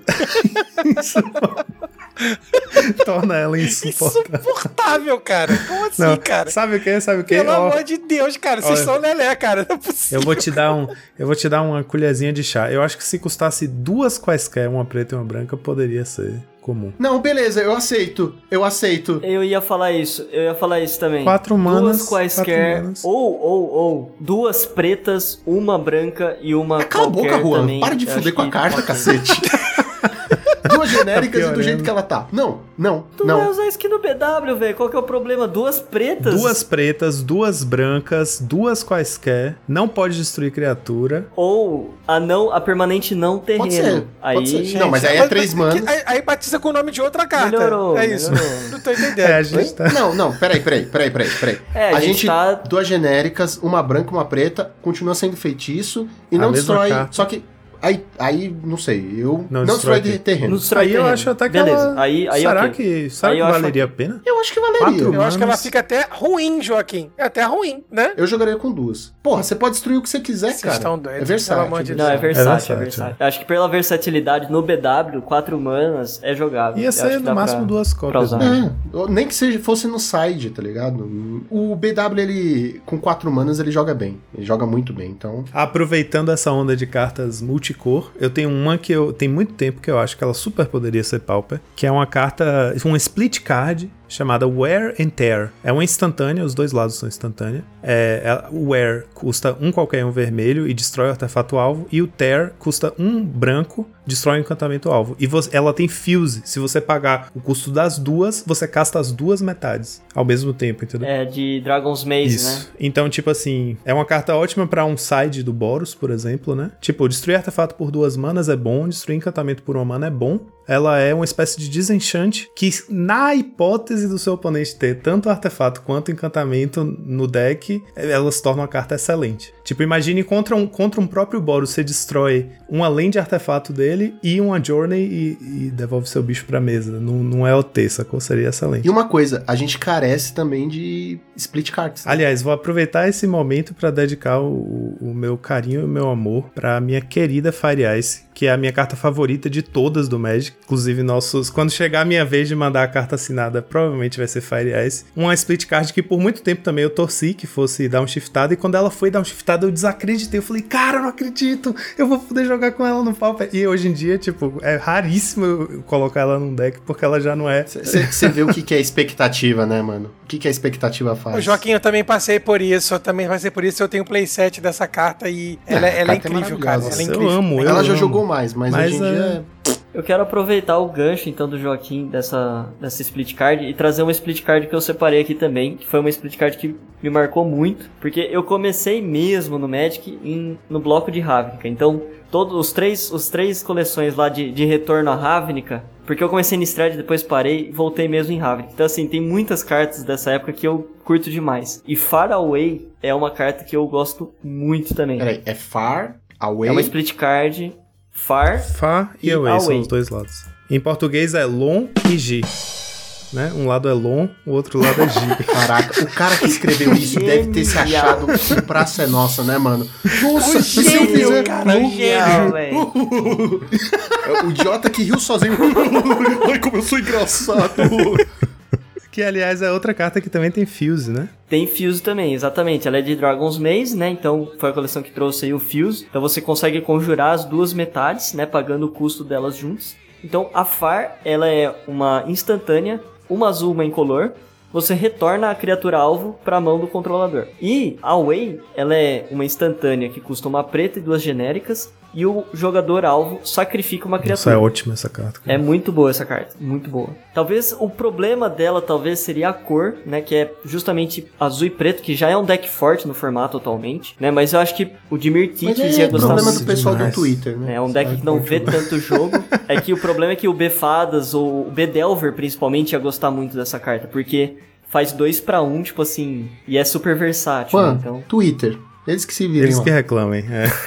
Vocês que lutem. Eu queria trazer uma carta, que é uma coisa também que eu acho que carecemos no, no Palp, que são tutores. Eu queria trazer a aquisição do mentor. Duas genéricas e duas pretas, e você pode escolher um. Ou pegar uma carta no seu grimório e colocar na sua mão, qualquer carta, ou pegar uma carta que esteja fora do jogo e colocar na sua mão. Eu acho que a gente carece de tutores assim. É claro que eu não vou falar, não, vamos pegar aquele tutor de uma mana que pega qualquer coisa e, né, tutor diabólico, tutor demoníaco, e... porque aí é roubado. Mas eu acho que um tutor de 4 ou 5 manas não, não ia ser tão ruim. É, o demoníaco é roubado. Não, tem que ser 4 demoníaco manas é pra cima. O diabólico é ok. O diabólico é 4 manas sorcery e você procura um card, coloca na sua mão e embaralha. É, acho que, assim, se tirar essa parte de, de fora Eu do também jogo, acho. Tudo bem, eu a acho, gente Eu acho que o tutor diabólico seria. seria ok. o tutor diabólico, né? É. Mas eu acho que a gente poderia ter tutores assim. Eu não acharia ruim. Mesmo A porque. mecânica, a mecânica de tutor ela é complicada, né, Lucão? A gente, eu, eu acho até que seria interessante, mas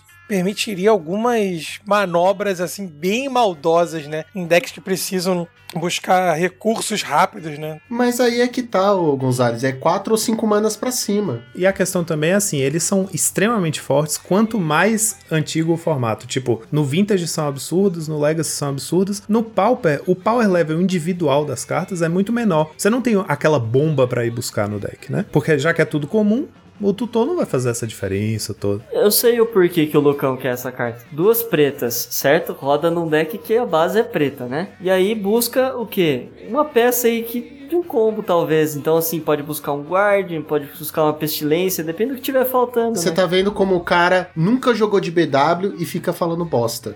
Porque tem aquele que tem transmute, né? Que é melhor porque é Tem, incounterável. é, eu usava o que tinha transmute quando precisava. Eu sei que tem o Dimir House Guard que tem Transmute, eu sei disso. eu sei disso, mas é que eu não podia perder a piada, cara. Não, mas você fez uma piada ruim porque você não conhece meu passado, tá vendo? cara, eu, eu usava a carta que tinha transmute, que buscava tudo que eu queria no deck, não era counterável e é uma criatura. ainda é uma então, criatura, né? Seus argumentos, lixo. Não, fica calmo, Lucão. Tô calmo, tô bem Mas calmo. eu acho que o tutor diabólico seria possível. E falando em tutor, só pra trazer esse último tutor, tem uma carta, que essa eu acho que o Brendo também ia gostar de ver no Pauper, que é aquela. Eu sei já qual é. Já sei qual é. Sylvan's Crying. Isso. Uma Sabia, genérica, sabia. uma verde, e busca qualquer lente no deck e põe na mão. É feitiço. Em defesa, é feitiço, é feitiço. Sim, então, sim. é válido. Essa, essa eu gostaria, talvez. Eu odeio o Flickertron, mas essa eu gostaria por causa do, do BGzão. Eu acho também, sabia? Durante um tempo eu achava, eu passei um tempão achando que ela era comum e que as pessoas não jogavam porque ela não, não importava. Aí depois eu vi, não, não, ela não é comum. É que, se, assim, no turno 2, ela é uma. Não é tudo isso, eu acho. Ah, Pra fechar um Tron, tudo bem. Agora, num turno 2, você teria que fazer uma verde. Teria que fazer uma land de Tron, ou qualquer outra land, pegar no deck, pôr na mão, Pra baixar pra baixar depois, no é. próximo turno. E não garante que você vai fechar o Tron, porque no turno 3 não tá fechado ainda. Então. Tipo assim, o Sylvan's Crying pra ser bom num Tron do Pauper já teria que ser um outro Tron, né? Aquele Tron da base verde. Né? Já não seria o Tron azul, porque, ou seja, já simpatizo, porque o Tron da base verde é muito legal. O motivo de eu achar ela plausível é que ela é um feitiço, ela custa um qualquer e um verde, então eu acho que ela é melhor no Tron de base verde do que no Tron que a gente conhece, o Fog Tron azul, né? Porque justamente não é muito fácil você ter no turno 2, né? Ou, ou cedo no jogo você ter. Normalmente turno 2 no, no Fog Tron você tá baixando um prisma, né? Então tinha que ser um Tron que tivesse mais a mana verde disponível no, no primeiro, segundo turno para você poder abusar dela. Então acho justo. É, ele seria um, um deck com mais lands UG, né?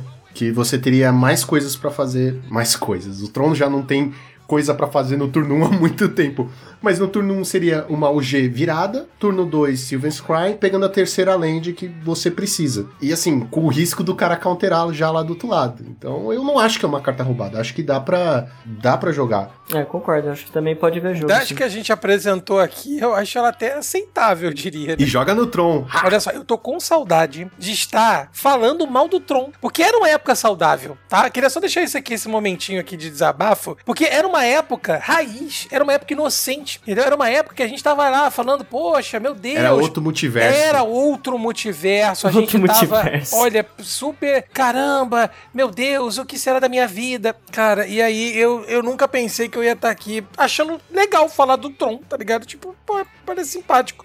Hoje em dia, quando a gente faz a leitura do metagame nos nossos reports, quando aparece o Tron é tipo alívio do. Não, a gente até lê, o a gente até lê, 8. né? É, saudade mesmo, cara. A gente achava que aquilo era o problema. Imagina. Eu, como elfeiro que sou, né? Eu não podia, obviamente, vem, deixar ah, de falar dos elfos, né? Você não o Lucão precisa. ainda. Você não precisa falar. Você pode. A gente pode continuar, passar reto, assim. Não, mas o, o Lucão, ele, ele tava aqui ansioso por esse momento. Eu tô vendo nos olhos dele. Eu até pensei em trazer. Tira um print pra ver a cara de Não, alegria. não, não, tá tudo bem, tá tudo bem. Essas coisas a gente deixa só aqui no interno. Um print aí, Joaquim, da minha cara de cu eu vou postar amanhã. pensei em trazer o Xamã do Bando, mas eu acho que talvez essa carta pudesse ser um pouco forte demais. É um elfo que é 3/2, uma genérica, uma preta, uma verde. E quando ele entra no campo de batalha, o oponente alvo perde vida, igual o número de elfos que Ah, você eu controla.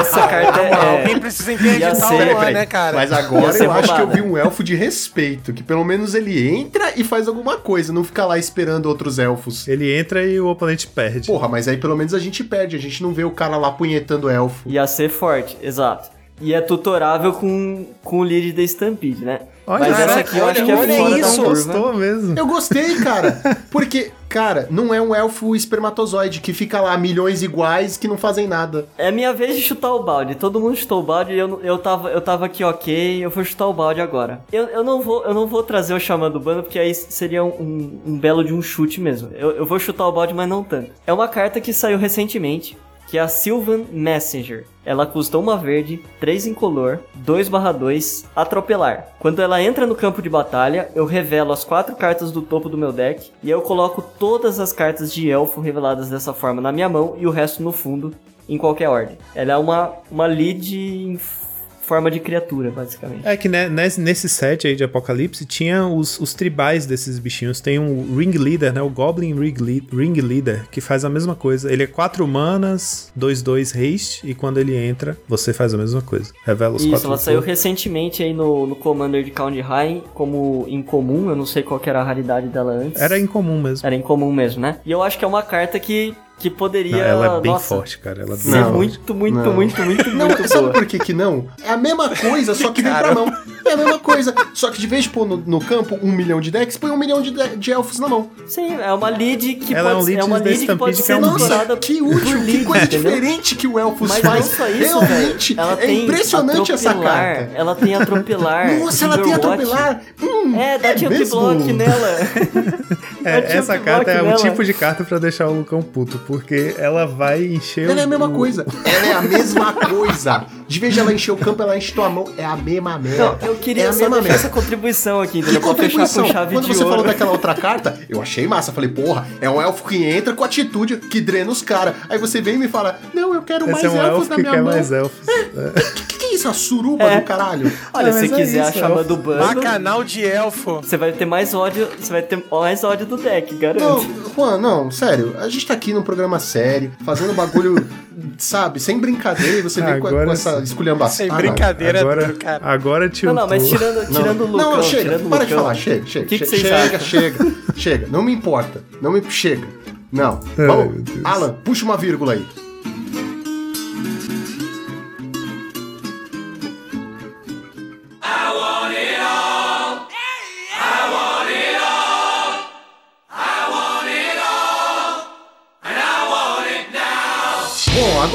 Joaquim e o Juan, que são muito criativos aqui no nosso programa, eu sei que eles inventaram umas cartas aí. O Joaquim eu sei que tirou da cabeça, o Juan, como gosta de elfo, tirou da bunda. Então vamos ver o que, que eles trouxeram aí pra gente. O Lucão voltou completamente Silvio Santos, né? Nossa, Vocês perceberam, cara. né? O cara tá o Silvio Santos do, do, do podcast, É que tá vocês sem não freio. sabem, eu operei o cérebro, então. O maior hater de elfos que eu já conheci na minha vida, velho. Eu não sei se o Lucão vai lembrar, mas os nossos ouvintes mais fiéis talvez lembrem. Uns tempos atrás, nessas nossas é, leituras de metagame, que a gente puto com o Storm e super decepcionado, eu falei, cara, deveria existir uma carta que é a seguinte. Eu até dei nome pra ela agora, eu coloquei o nome Acula o Reverberante. É um qualquer e um azul, mágica instantânea, anule a mágica instantânea ou feitiço alvo e todas as outras mágicas na pilha com o mesmo nome dela. Qual é o custo? Um qualquer e um azul.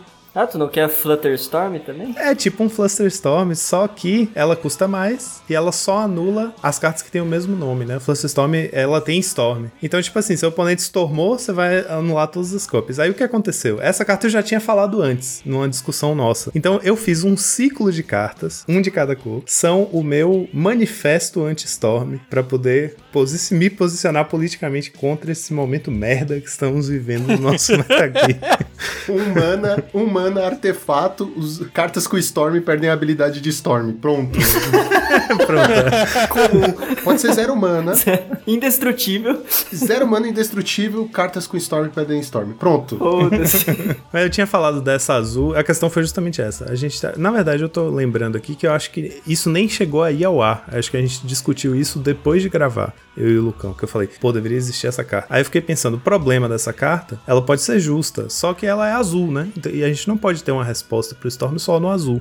A gente precisa de uma resposta em todas as cores. Aí eu bolei uma resposta em todas as cores. A branca se chama Luz Ancestral. Um qualquer e um branco, todas custam dois. Um qualquer e um branco, encantamento. Toda vez que duas ou mais mágicas com o mesmo nome entrarem na pilha, anule-as. Nossa, meu Deus, velho. Roubado isso aí, pelo Não é, de não. Não é, não. não, Não velho? é roubado. Porque você não, você não precisa colocar duas cópias de uma mesma mágica na pilha em momento nenhum. A não ser quando tem Storm. Então, tipo, quando você faz o Storm, na hora que triga o Storm, ele vai jogar a quantidade de mágicas de uma vez na pilha. Então vai entrar mais de duas mágicas com o mesmo nome na pilha. Aí anula todas. Fora o Não, tá Storm, certo, não tem nenhuma tiver na- situação que você Guerra- coloca Counter várias War. vezes. Não, tá Counter certo. War. Não, mas a Counter War é é isso que eu tinha pensado, mas é o que o Joaquim falou. Não, mas olha como é. Toda vez que duas ou mais mágicas com o mesmo nome entrarem na pilha. Então, tipo, isso não acontece. Mas Counter War é a possibilidade mais próxima disso. Isso é. Então, é um replicate, por, Por exemplo. isso que eu falei que seria roubado, mas aí acho que talvez Não na é, Counter não War é, até é tem como difícil. você encaixar pra não ficar na mesma. A preta. É um encantamento também, se chama Punir a Ganância. Um qualquer e um preto, encantamento. Toda vez que duas ou mais mágicas com o mesmo nome entrarem na pilha, para cada uma delas você ganha dois de vida e seu controlador perde dois de vida. Jeová. Então o oponente, o oponente vai fazer o Storm morrer. É tipo, você tem que tirar o encantamento da frente antes de stormar. Caraca, literalmente você tá forçando o Storm a combar na zero, né, mano? Exato, exato. Tem que ser zero ou vezes. um. Zero ou um. No 2 em diante não dá mais. A vermelha se chama Furacão Eletrostático. Um qualquer, um vermelho, mágica instantânea. Para cada mágica na pilha, Furacão Eletrostático causa dois pontos de dano ao seu controlador. Não, mas aí essa é Não roubada. é roubado. Pra cada mágica na pilha, já... É, tipo mesmo assim, nome, não, acho, não, né? pra cada mágica. Ah, não, Já aí é não. roubado. O- o- Porque já Dois é Aí é pra cada mágica na pilha. Que, que horas a pilha fica cheia de mágica se você estiver jogando de burn? Enquanto tava com o mesmo nome. Uma mágica já vai pra pilha, já é dois de dano. Em você mesmo. Tipo assim, se você eu castei essa mágica, a única mágica na pilha vai ser ela, só eu vou levar dano. Não, mas numa Counter War, nossa senhora, Sim, velho. mas aí você Não, vai mas levar muito o oponente vai jogo- levar muito. Não, deixa igual você tava fazendo, com, com o mesmo nome. Aí fica Não, ok. não. No vermelho e no, e no verde eu fiz elas serem apelonas. A próxima é a verde, que é a última. Despertar a matilha. Um qualquer e um verde, mágica instantânea. Crie uma ficha de criatura verde 2-2 do tipo lobo para cada mágica na pilha controlada pelo oponente alvo. Então você escolhe um oponente. Olha, ô Joaquim, assim, você tava indo bem como designer, mas aí agora você mostrou que você pode trabalhar na Não, aí, Wizards. aí ele virou, aí ele virou da Wizard, certeza. Eu tô, eu tô vendendo meu peixe, cara. Eu tô tentando ganhar um O emprego. Joaquim, ele tava dirigindo um ônibus, cheio de idosos, tava indo bem. Cheio Aí ele viu, idosos. ele viu uma lombada, aí ele falou assim: Hum, será que o carro voa? Aí ele acelerou com tudo e pô, o carro saiu voando. Não, mas veja, essa é boa Aí, também. aí a Wizard falou assim: sim, você pode voar, venha. Não, mas ó, vejam, vejam pelo O menos. Joaquim tá contratado pra MH3 depois disso. Se é pra gente. carta ser apelona justamente contra a Storm, tá, tá o melhor É, motivo então, pra ser apelona. se você for pensar que é só pra Storm e que existem só três decks no formato, tudo bem. Quando banir esquilos, banir todas essas cartas junto. Pronto, ótimo, ótimo. Tá ótimo. Beleza, tô Toda vez feliz, que uma né? carta com Storm entrar no formato, a gente desbane essas. relança com nome diferente. Não, relança com nome diferente só. O pessoal ter que comprar mais carta. É melhor. Olha, eu, eu vou trazer uma aqui que também seria um ciclo de cartas. Eu batizei de Bolt Fetes. Então o que que seria? Né? Seria um, um terreno tipo uma Evolving Wilds, né? Que são as tal das Fatlands. Que você teria que pagar 3 de vida, estourar, né? Virar, sacrificar ele. E aí você poderia buscar, por exemplo, né? Se, se fosse verde ou azul, né? Então aí você pode buscar uma ilha ou uma floresta básicas necessariamente básicas e pôr no campo em pé, Achei pagando merda. 3 de vida, estoura Sim, por isso que é Pauper. Não, mas eu achei né? uma merda. Podia ser a mesma coisa, só buscando uma land e entra Cara, virada. isso viabilizaria uma série de decks agro com mais de uma cor, velho. Que é uma coisa que a gente não tem no formato e a gente nunca vai conseguir ter no formato enquanto não existir algo desse tipo, sabe? Mas eu não gostei. Eu não gostei. Não, aí. aí Você não me é um convenceu, então eu não é gostei. meu. Então, não, mas falando sério, eu acho que se pudesse ser qualquer terreno. Aí seria porque a gente tem as dual hoje, velho. É, mas eu não posso fazer nada, eu não sou do time de desenvolvimento, Mas a dual- mas a dual entra entra virada, virada, mas vai entrar Sim, virada. e o Snuff Out não precisa que ela esteja em pé. Mas aí até aí você Não, já pagou imagina, quanto você de vai vida? pagar 3, 7 de vida. Você vai pagar 7 de vida pra matar um bicho? Você Cara- vai pagar 7 de vida pra matar um bicho? não, mas eu tô então dizendo assim. pronto, é válido, é válido. Eu tô tentando pensar aqui, eu tô tentando pensar se fosse uma, uma Universal, uma Evolving Wilds que faz isso, que você falou. Um Evolving Wilds que faz exatamente igual ao Evolving Wilds, só que além de entrar em pé e só pode ser básica. Tá, então causa 2 de dano e pega a sua básica, por exemplo. Passagem fabulosa, gente. Não, então, mas essa aí causa 1, causa Não, um, né? passagem Não, não, fabulosa. passagem fabulosa, você você- sacrifica e procura um card de terreno básico em seu Grimório e coloca no campo de batalha virado. E depois embaralha, né? Se você controlar quatro ou mais terrenos, você desvira aquele terreno. Mas aí, essa carta é maravilhosa, né? Não, então, mas é que tá. Tem que ser pra um deck agro. Tipo, o deck agro não quer É, isso. é. O deck agro quer Eu o não terreno quero em que pé exista deck agro. um, Não, mas olha só, eu tô Cara, mas aí pensando- é um deck... não sei porque que eu, eu dou corda ainda. Eu caio nessa. Eu caio toda vez, velho. Eu acho que se fosse um Evolving Wilds universal que coloca uma land básica em pé, você pagando 3 de vida, ia ser forte demais. Eu acho que assim, buscando terreno, terreno básico, pagando 3, eu acho ok, velho. Na moral. Eu acho ok, mas eu acho que tem que ser como você falou originalmente. Tem que Então, ser a um FET daquela isso. cor, é, daquele um par ou de outro, é. cores. Ou, ou ilha ou floresta básicos. Ou, Isso. sei lá, floresta Porque ou 3 de vida é básicos. bastante, né? Então só um deck A. É um incentivo pro agro, eu acho que é isso. Porque Essa- o agro, ele, beleza, se ele perder 3 de vida nos primeiros turnos ali, mas ele vai fazer o jogo dele por causa disso, beleza. Ele é o agressivo. Entendeu? Então, assim, eu acho que pra ser comum teria que ser algo nesse sentido. Senão já, já começa a ficar muito forte pra uma comum, talvez. Não que raridade defina power level, né? Nunca foi essa a intenção do Pauper, mas assim, vocês entenderam o que eu quis dizer. tá aí pra provar que isso não faz o menor sentido, né? Grande coleção de Ixalan. Dois decks, assim, que eu considero meio primos são o Affinity e o Boggles, tá? Em termos gerais, eles têm algumas semelhanças. Os dois tá? têm Não- não tô criaturas, falando que os são dois têm terreno. e os dois são Magic, Não, né? não. Os dois jogam com carta de Magic, é, exatamente.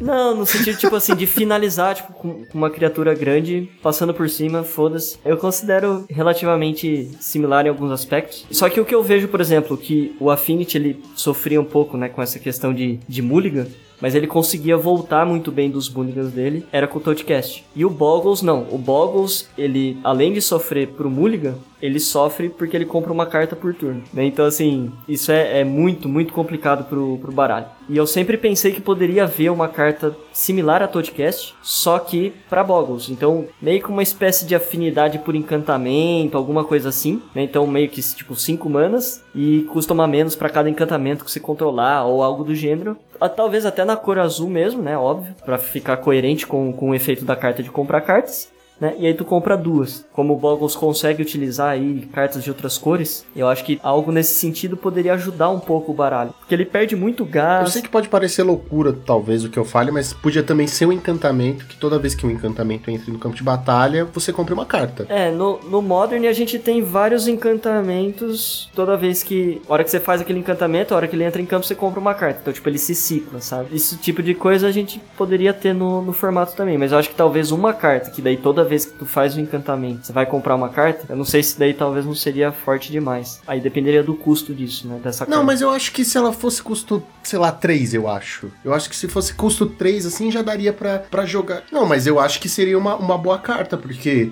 Que eu sei que tem custo 2, né? Que é- Não, não, não. Tem, Custo dois, tem não. duas, inclusive, que é custo 2. Mas aí já é muito forte. Ó, custo formato. 3 é presença da. En- Como é o nome em português? Sei lá. Presença da encantadora. É um encantamento, dois quaisquer, um verde. Toda vez que você casta uma mágica de encantamento, dê um draw. Ela é, ela é bem forte no, no Modern. Ela acabou de ser reprintada em Horizons 2. Ela é bem, bem forte, mas por quê?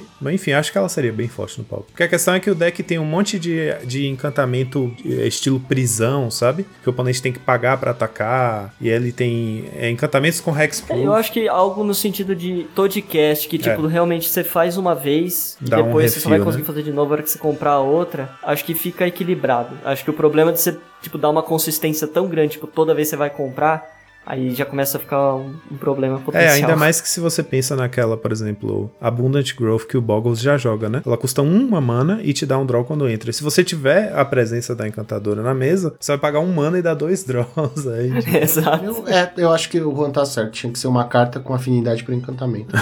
Caramba. seria legal, seria legal. Vocês gravaram Pode isso? botar ponto para o Juan aí. Ganhei meu dia, velho. Seria legal porque afinidade por coisas que não sejam artefatos é muito raro de se ver, né? Teve naqueles golems de Mirrodin e depois disso a gente nunca mais viu afinidade por outra coisa que não seja artefato. Afinidade por ilha, afinidade por auras, afinidade por. Não, é, acho que daria mesmo. Acho que seria boa. Foi uma boa ideia, Juan. Parabéns.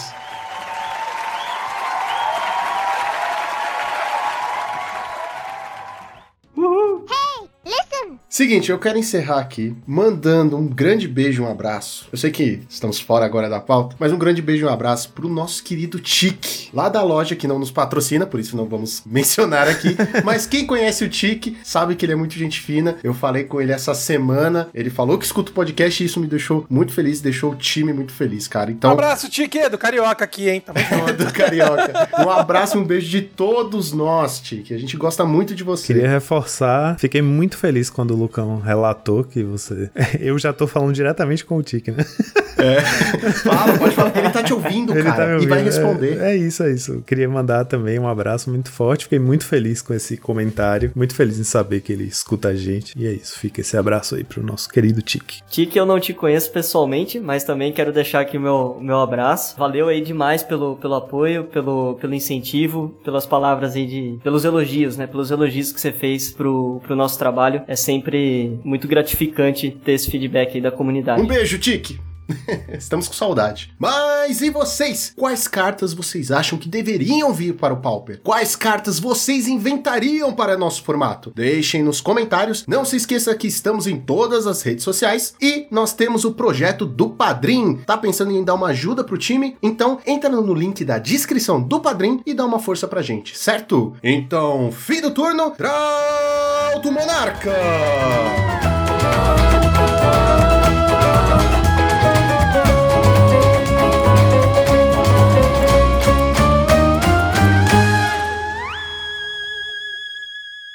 Eu só queria deixar registrado que eu, nesse programa agora, né, eu estou baixando novamente o Magic Arena.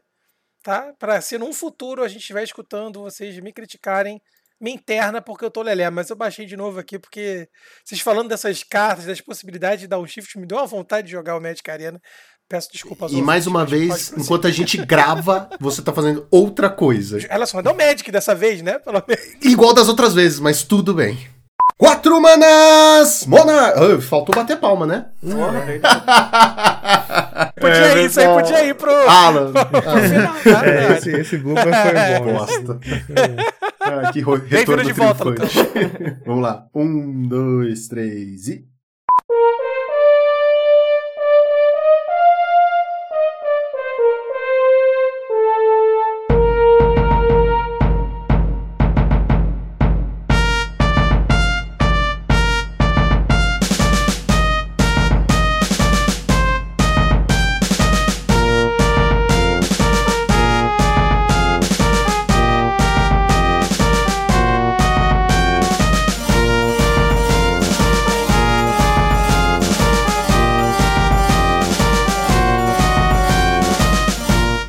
Esse podcast foi editado por Monarques MTG Produções.